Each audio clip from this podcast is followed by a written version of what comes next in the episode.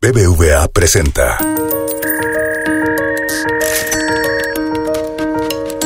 Peras y manzanas con Valeria Muy.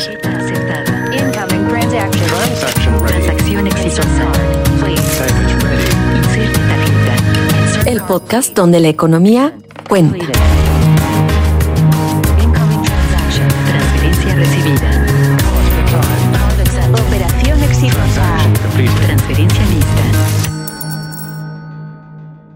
Bienvenidos al segundo episodio del año de peras y manzanas. A finales del año pasado, por ahí de mediados de diciembre, creo que exactamente el 15 de diciembre, el presidente de México, Andrés Manuel López Obrador, mandó a la Cámara de Diputados una propuesta para reformar la ley de aviación civil. Entonces, en un principio, como que no entendíamos bien de qué se trataba y al poco tiempo, pues todo el mundo empezó a levantar la voz con argumentos a favor y con argumentos en contra, eh, porque la idea de este cambio, de los cambios que se proponen en esta reforma a la ley de aviación civil, está permitir el cabotaje aéreo de forma acotada. Entonces, como suele suceder en las redes sociales, en dos minutos todo el mundo era experto en cabotaje aéreo. Y si te das a la tarea de preguntarle a la gente, oye, ¿qué es cabotaje? Pues la verdad es que no necesariamente nadie le entiende y mucho menos entendemos los beneficios que podría traer o las desventajas o los perjuicios que podría traer el, el cabotaje. En términos creo que muy sencillos, pero ahorita lo definiremos un poquito mejor. El cabotaje es la operación de una ruta aérea eh, que opera una línea extranjera. Claro, seguramente lo estoy definiendo de forma incorrecta porque jamás me pretendería, eh, parecer que soy experta en el tema, porque para eso están los expertos. Y de eso justo es lo que vamos a platicar hoy. Hoy está con nosotros Carlos Torres, que es analista en aviación, para explicarnos con peras y manzanas o con los ejemplos más sencillos que pueda encontrar el tema del cabotaje aéreo, de esta propuesta que se está haciendo, y si esto tiene pros y si esto tiene contras, no solo para la aviación, sino para el país. ¿Qué nos conviene? ¿Nos conviene que haya cabotaje o no nos conviene que haya cabotaje? Carlos, bienvenido una vez más a Peras y Manzanas. Siempre que se tocan temas aéreos, tú eres el experto al que hay que acudir porque, bueno, has estado ahí mucho tiempo y además tienes pues una capacidad particular para explicarlo fácil. Así que, Carlos, me da mucho gusto tenerte por aquí. Y lo primero que te quiero preguntar es, ¿qué es el cabotaje aéreo? ¿Lo dije bien? ¿Expliqué bien o lo expliqué fatal? Así es. Muchísimas gracias de nueva cuenta por la invitación. Y efectivamente el tema del cabotaje, pues no es, es uno de los grandes tabús en, en, la industria, digamos, de la aviación. Y no es otra cosa que, como bien lo explicabas, más que la posibilidad de que una aerolínea extranjera ofrezca el servicio en rutas nacionales, es decir, en este caso dentro de México. Algo que hoy, por cierto, está reservado exclusivamente a las aerolíneas nacionales por ley. Y esa es la razón por la cual tiene que modificarse el marco regulatorio, en este caso la ley de aviación civil. O sea, un, ejemplo de cabotaje aéreo sería, no sé, que una línea aérea extranjera, no sé, voy a pensar en Iberia, nos ofrezca una línea, un vuelo que sea, no lo sé, Cancún, Monterrey? Sí, eh, hay dos posibilidades y entras en un tema que se conoce como las libertades en el aire, que para no confundirnos demasiado, deja ponerlo, como bien lo dices, con un ejemplo. Tomando el caso de Iberia, sería que Iberia pudiera hacer un vuelo Madrid-Ciudad de México y después comercializar Ciudad de México-Cancún. Algo que pues en principio en algunos de los casos pudiera llegar a ser pues negocio y rentable para las aerolíneas, pero que hoy digamos esa ruta entre Ciudad de México y Cancún no puede ser comercializada por una aerolínea extranjera, que en nuestro ejemplo pues tendría la posibilidad de hacerlo a través de Iberia. Otra posibilidad, digamos, eso es a lo que se le conoce en la industria como una octava libertad. Y una novena libertad, que no es otra cosa más que ciertas reglas para poder flexibilizar los mercados, es que Iberia, instalada en la Ciudad de México, pudiera comercializar no solo el vuelo entre Ciudad de México y Cancún, sino también entre Ciudad de México y Mérida o entre San Luis Potosí y Oaxaca. Es decir, que ya estuviera pero, compitiendo pero en un como vuelo una que no aerolínea venga, mexicana. exacto, en un vuelo que no venga de Madrid, porque el ejemplo que tú nos pusiste era, viene un vuelo Madrid, México y luego, bueno, México, Ciudad de México, y luego Iberia comercializaría Ciudad de México, mm, Cancún. Esto, eso es la octava libertad y la novena libertad es que haga rutas internas eh, que no tienen nada que ver con un destino o un origen en el extranjero? Internacional, exactamente, son justo esos dos ejemplos, ¿no? Y ahí es donde muchas veces viene esta confusión. El presidente ha tratado, digamos, de utilizar este asunto del cabotaje para explicar o para tratar de alguna manera de justificar por qué eh, al abrir esta posibilidad pudieran existir más vuelos desde el aeropuerto Felipe Ángeles, porque esa es una de las alternativas que se le ha puesto al presidente sobre la mesa para tratar justamente pues de traer mayor número de vuelos y no solo eso, sino también de que una aerolínea extranjera eventualmente pudiera competir en rutas domésticas a las tres grandes aerolíneas mexicanas, un poco bajo la justificación de falta de conectividad de algunos de los destinos y por qué no decirlo, pues también del tema de los precios y del servicio. Pero a ver, entonces ya ahí me perdí, o sea, yo entiendo el cabotaje como una posibilidad de opciones. A lo mejor estoy equivocada, pero pues si a mí me dices, mira, va a haber más líneas aéreas operando más destinos, a mí me suena bien. Así, en principio, a mí me suena bien. Y eso es lo que yo podría haber entendido de esta propuesta para reformar la ley de aviación civil. Ahora, no entiendo si esto está relacionado o no está relacionado con el AIFA. Y mi pregunta aquí, Carlos, ¿es relevante? O sea, ¿tiene que ver esto con el AIFA o tiene que ver con dar mayores opciones al usuario? En principio, la, propuesta como está enviada, digamos, por parte del Ejecutivo, eh, como bien lo dices, pues es la posibilidad de darle atribuciones, en este caso a la Agencia Federal de Aviación Civil, para que eventualmente pueda dar estos permisos de cabotaje, es decir, estos permisos para que una aerolínea extranjera, no solo de Estados Unidos o de Centroamérica, que serían los destinos y las aerolíneas principalmente pues las más interesadas, sino que cualquier otra aerolínea de cualquier otro lugar del mundo pudiera ofrecer este servicio. Esa es la facultad que estaría siendo aprobada en este caso por el Congreso de la Unión. Ahora, detrás de ello que hay y lo que sí sabemos es que esta alternativa del cabotaje pues se abre como una posibilidad para que sea mucho más atractivo, en este caso, eh, el aeropuerto Felipe Ángeles para las aerolíneas extranjeras. Y aquí yo difiero un poco de por qué el cabotaje me parece que no es una solución al aeropuerto Felipe Ángeles, porque hoy por hoy las aerolíneas extranjeras, tú lo sabes bien, pues tienen la posibilidad de volar hasta este aeropuerto y no lo han hecho desde marzo de este año a la fecha, pues simplemente por la falta de conectividad terrestre y porque no ha habido la suficiente cantidad de mercado.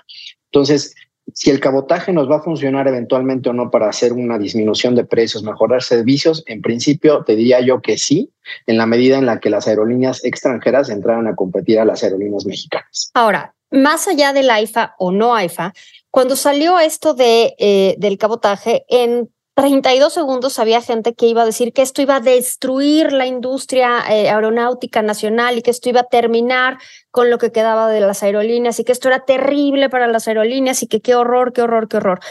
Y yo pensando desde, desde mi bonita oficina, en decir, bueno, pues aquí va a haber más competencia, va a haber más opciones, va a haber mejores precios, porque la verdad es que a mí sí me molesta, Carlos, aquí entre nos, que te metas a las páginas a ver los precios para un vuelo local, un vuelo doméstico, es decir, ciudad, una, yo en el caso de la Ciudad de México, Ciudad de México, Monterrey o Ciudad de México, Guadalajara, o algunos otros destinos menos usuales, que qué bárbaro los precios. Y entonces Claro, yo entiendo, los precios reflejan una condición de mercado, escasez, oferta, demanda, tal cual. Entonces digo, bueno, si va a haber más opciones, ¿por qué esto está mal? ¿Por qué el cabotaje, como lo está, se está planteando en esta reforma, sería tan terrible para la industria? Si es que si es que esto sería el caso. Yo, comparto justamente la misma opinión. Me parece que estos argumentos tan exagerados en los que se menciona que el cabotaje sería algo así como el apocalipsis para la aviación nacional y que se va a perder la, incluso la soberanía de los cielos,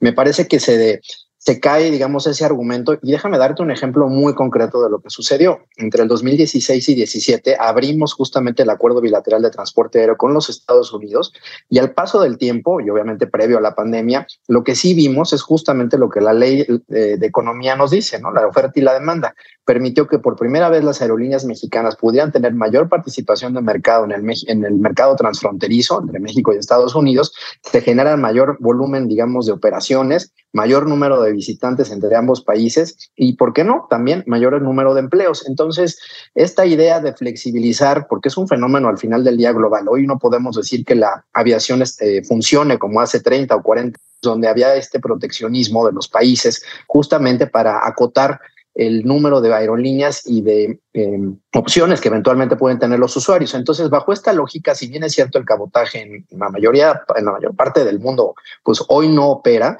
sí vivimos en un mundo globalizado donde de abrirse esta posibilidad y teniendo la Agencia Federal de Aviación Civil la facultad de abrir ciertas rutas en particular, podríamos ver un efecto, digamos, positivo en términos del mayor número de oferta y, ¿por qué no?, en una primera instancia de una disminución en los precios. Entonces, tú no eres de estos voceros del apocalipsis de va a terminar con la aviación nacional y el sindicato de pilotos y que van a hacer eh, todas, eh, todos estos empleos que están vinculados con la aviación. O sea, ¿tú no crees que esto sería tan dañino para la industria nacional o sí crees que sería algo dañino para la industria nacional, aunque no fuera el apocalipsis? Pues me parece que no es, digamos, la conclusión, digamos, de la industria mexicana y las tres grandes aerolíneas tienen una posición de mercado, particularmente en el mercado doméstico, bastante sólida.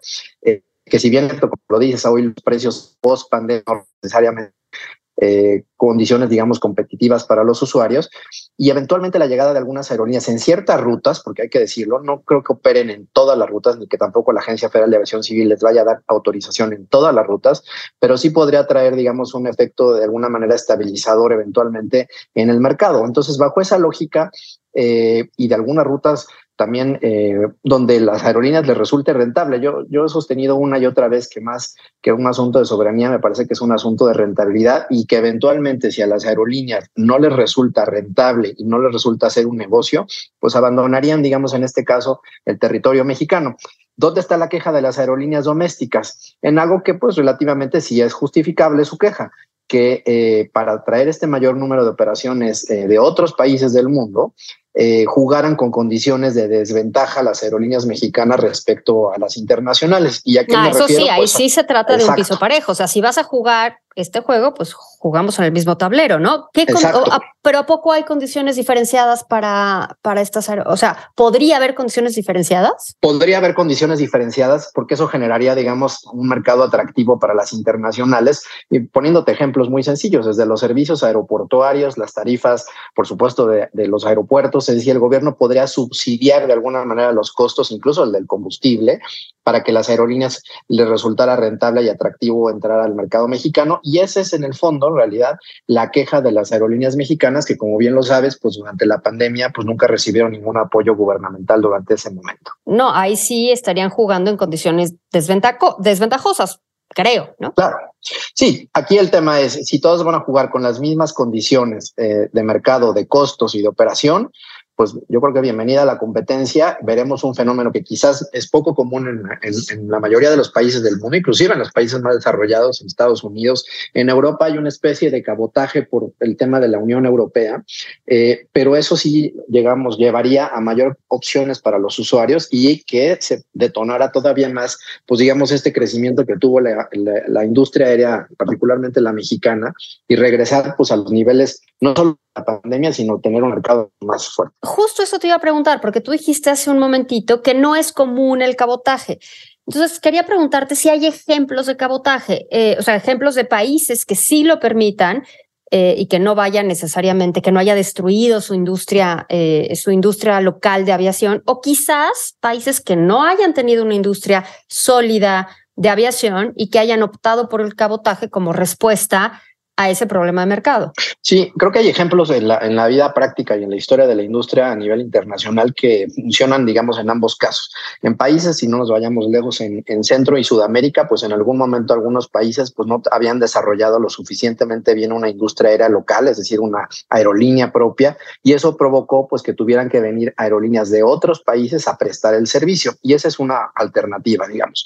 Y el otro ejemplo, donde puede estar funcionando hoy en día, pues tiene que ver más como con regiones. Y por eso ponía yo el ejemplo ahora de, Europa, donde pues al hablar de, la, de toda, digamos, la comunidad europea, pues es muy factible que una aerolínea pues de pronto haga estos vuelos inter eh, dentro, de una, dentro de un país donde no necesariamente tenga origen, digamos, la aerolínea en ese mismo país y tenga matrícula, digamos, de otro, de un tercer país. Bajo esta lógica, creo que en la medida en la que los mercados se van flexibilizando y que la industria aérea es un ejemplo de ello, en la medida en que también se han venido modificando los acuerdos bilaterales, cada vez vemos con más frecuencia no solo la inversión en, la, en las aerolíneas, digo, y en el caso de Latinoamérica podrían ponerte el ejemplo de Qatar, por ejemplo, en, en la TAM o Emirates, la inversión que ha hecho en, otros, en otras aerolíneas en el mundo, sino que es un, digamos, un efecto global donde sí cada vez con el paso del tiempo veremos que este tipo de situaciones suceda. Hoy por hoy para la industria mexicana, insisto, pues es un tema tabú, como en su momento también lo fueron los cielos abiertos con el caso de Estados Unidos, y la verdad es que la práctica pues ha demostrado que la oferta y la demanda pues no se equivoca y mucho menos en la industria aérea. Ahora, tú mencionabas ahorita estos ejemplos y me gustaría como traducirlos a algo que la gente pudiera entender. Estoy viendo, mientras estamos tú y yo grabando, estoy viendo la página de EasyJet, ¿no? EasyJet, pues es una empresa de aviación, es inglesa, si mal no recuerdo, pero opera muchas rutas dentro de Europa. Dentro de Europa me refiero que no salen de Londres, de Londres Luton, del aeropuerto de Luton, de Luton, que es donde normalmente operaba EasyJet. Sí operan rutas internas. ¿Esos son ejemplos de cabotaje? Son ejemplos de cabotaje donde efectivamente, pues, una aerolínea, digamos, tiene estas eh, autorizaciones por parte de las, de las, pues sí, digamos, de las instancias encargadas de la aviación civil de cada uno de los países, pero que se conserva lo que tú decías bien hace un momento, estas condiciones de equilibrio para que todos los participantes jueguen en condiciones similares y que sea la ley de la oferta y de, la oferta y la demanda la que determine si la aerolínea debe seguir operando en una región o en otra. Ahora, Carlos, la última pregunta, ¿en qué está esta ley? ¿En qué está? Eh, ¿Cuál es el estatus? Eh, y bueno, una, una última pregunta, punto dos, ya te hice la punto uno, viene la punto dos. ¿Tú lo verías como algo positivo o como algo no deseable para la aviación mexicana? Mira, yo creo que una primera buena noticia es que si bien es cierto, esto es quizás el elemento que ha causado mayor, digamos, eh, espectacularidad de la reforma que mandó el presidente el 15 de diciembre, lo que hay que decir y reconocer es que esto sí forma parte de una serie de cambios a la ley de aviación civil y de aeropuertos que vienen contenidas muchas de las modificaciones para alinear a México y finalmente recuperar la categoría 1 con los Estados Unidos. Y creo que eso sí es una muy buena noticia. Bajo esta lógica, pues obviamente se tendrá que discutir en el siguiente periodo de sesiones, tanto por el partido de oposición como por el propio partido de, de gobierno, por Morena, y, y de aprobarse, pues estaríamos viendo pues una alternativa, insisto, en la que se le da facultades a la Agencia Federal de Aviación Civil y tendrán que venir las aerolíneas extranjeras a solicitar esos permisos para operar ciertas rutas.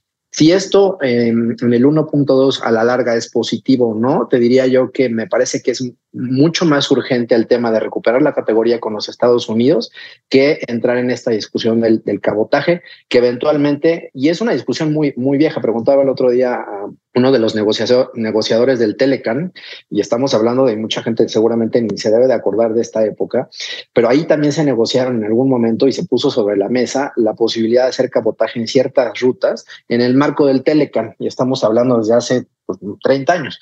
Y, y, al final nunca se ha aplicado porque no se han encontrado las condiciones de rentabilidad por parte de las aerolíneas, pero que en este caso, al abrir la posibilidad, pues creo que dejaremos al mercado que decida y a las aerolíneas que en lo individual estén interesadas en poder operar, pues para saber si le dan los números y eso eventualmente pues le resulta un negocio. Tienes toda la razón, la verdad es que primero lo primero, ¿no? No hemos recuperado la categoría 1, yo creo que ahí es donde tendríamos que enfocarnos y tendríamos que estar hablando más de ello.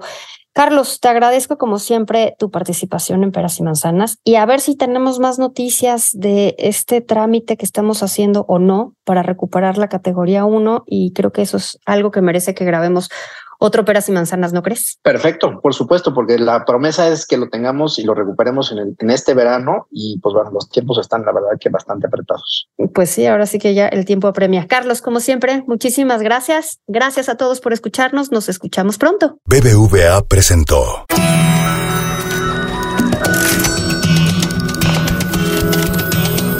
Peras y manzanas con Valeria Muy. Dirección y conducción, Valeria Muy.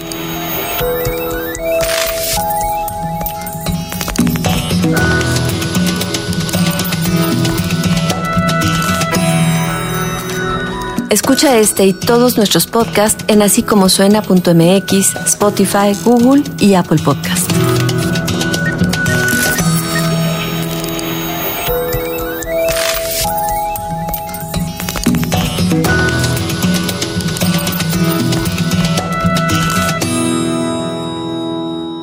¿Te gustó Peras y Manzanas? Escucha todos nuestros demás podcasts. Puedes escuchar las historias que hacemos en Así Como Suena. Búscanos en así suena.mx, en Spotify, en iTunes y en Google Podcast.